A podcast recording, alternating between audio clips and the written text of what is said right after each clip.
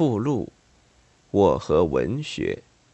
一九八零年四月十一日，在日本京都文化讲演会上的讲话。我不善于讲话，也不习惯发表演说。我一生就没有做过教师。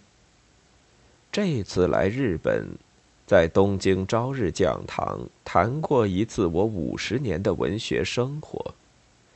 这是破例的事，这是为了报答邀请我来访问的朋友们的好意。文化大革命中。我靠边受批判，熟人在路上遇见也不敢相认的时候，日本朋友到处打听我的消息，要求同我见面。很可能问的人多了，四人帮才不敢对我下毒手。我始终忘记不了这一件事。为了让日本朋友进一步了解我。我讲了自己的事，我也解剖了自己。我正是因为不善于讲话，有感情表达不出来，才求助于纸笔，用小说的情景发泄自己的爱与恨，从读者变成了作家。一九二八年。在法国写成第一部小说《灭亡》，寄回国内，由朋友介绍，在当时的权威杂志《小说月报》上发表。这样，我顺利的进入了文坛。过了一年半载，就用不着我自己写好稿到处投寄，杂志的编辑会找人来向我组稿。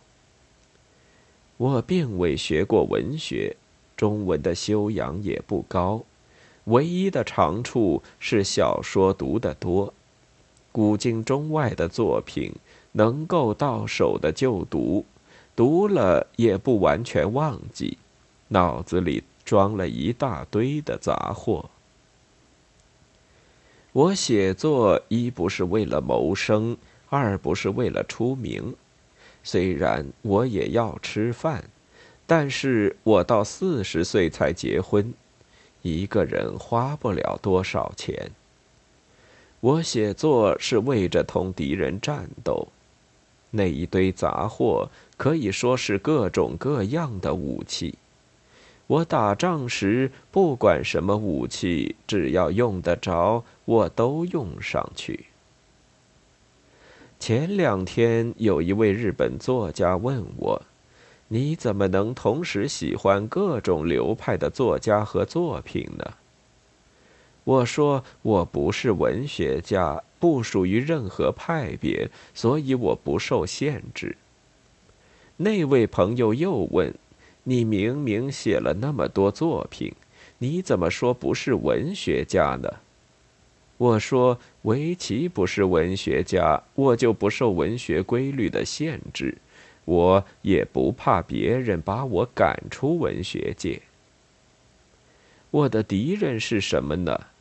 我说过，一切旧的传统观念，一切阻止社会进步和人性发展的不合理制度，一切摧残爱的势力，他们都是我最大的敌人。”我所有的作品都是写来控诉、揭露、攻击这些敌人的。从一九二九年到一九四八年这二十年中间，我写得快，也写得多。我觉得有一根鞭子在抽打我的心，又觉得。仿佛有什么鬼魂借我的笔为自己伸冤一样。我常常同主人公一起哭笑，也常常绝望的乱搔头发。我说我写作如同在生活，又说作品的最高境界是写作同生活的一致，是作家同人的一致，主要的意思是不说谎。我最近还在另一个地方说过，艺术的最高境界是无技巧。我几十年前同一位朋友辩论时就说过：“长得好看的人用不着浓妆艳抹，而我的文章就像个丑八怪，不打扮看起来倒还顺眼些。”他说：“流传久远的作品是靠文学技巧流传。”谁会关心百十年前的生活？我不同意。我认为打动人心的还是作品中所反映的生活和主人公的命运。这仍然是在反对那些无中生有、混淆黑白的花言巧语。我最恨那些道明欺世、欺骗读者的谎言。在最初的二十年中间，我写了后来编成十四卷文集的长篇、中篇、短篇小说，里面有《激流三部曲》，有《气缘》，有《寒夜》。第二个二十年里，新中国成立了，一切改变了。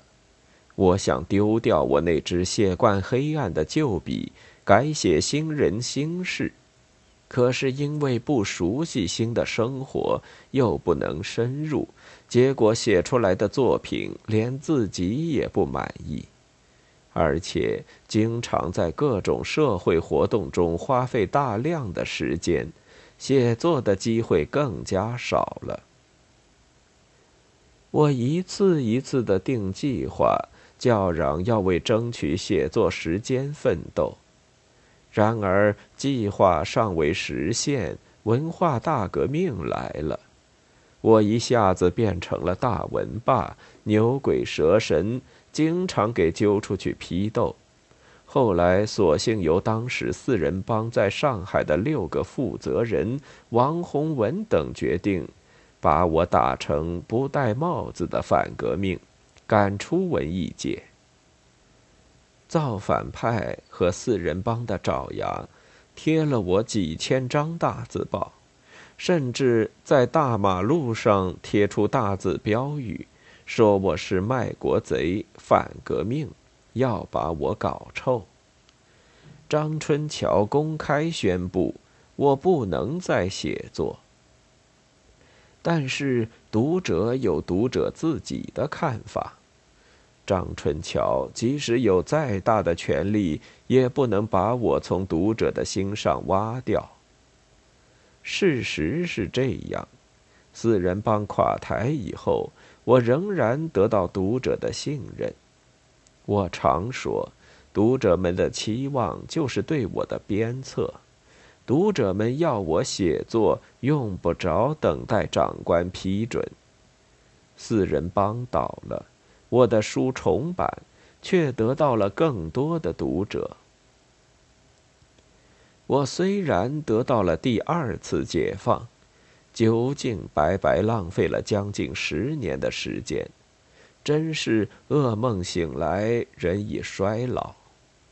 我今年七十六岁，可以工作的时间已经不多了，我必须抓紧时间，也抓紧工作。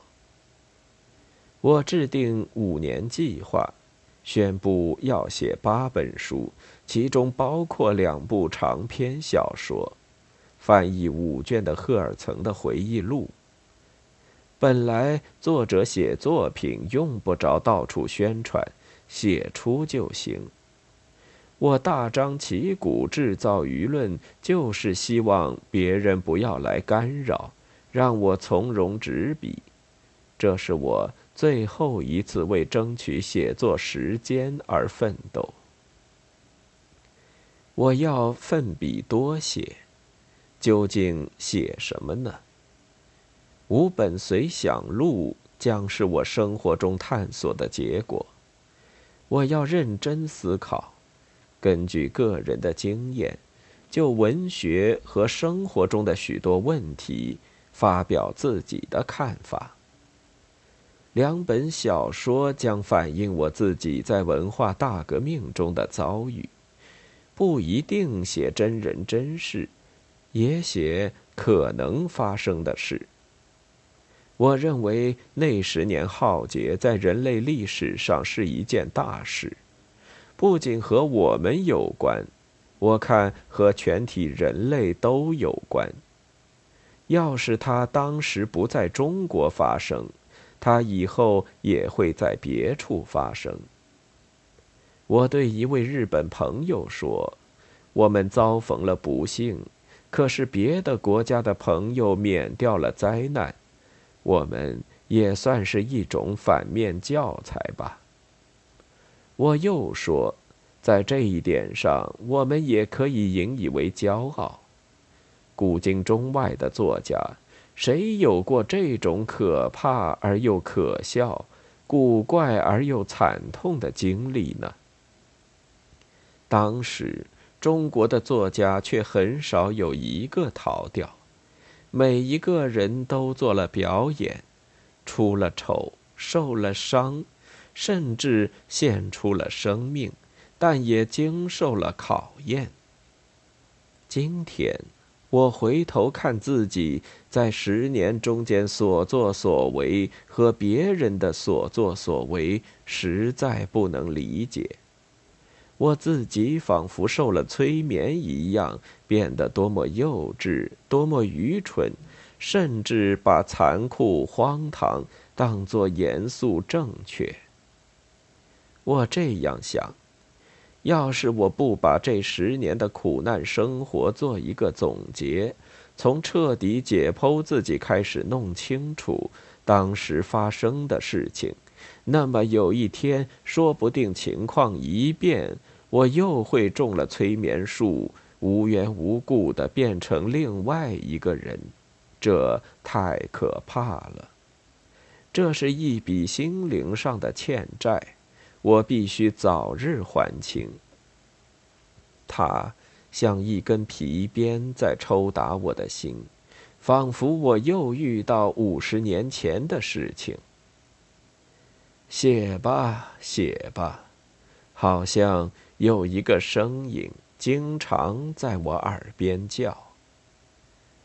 于是我想起了一九四四年，我向读者许下的愿。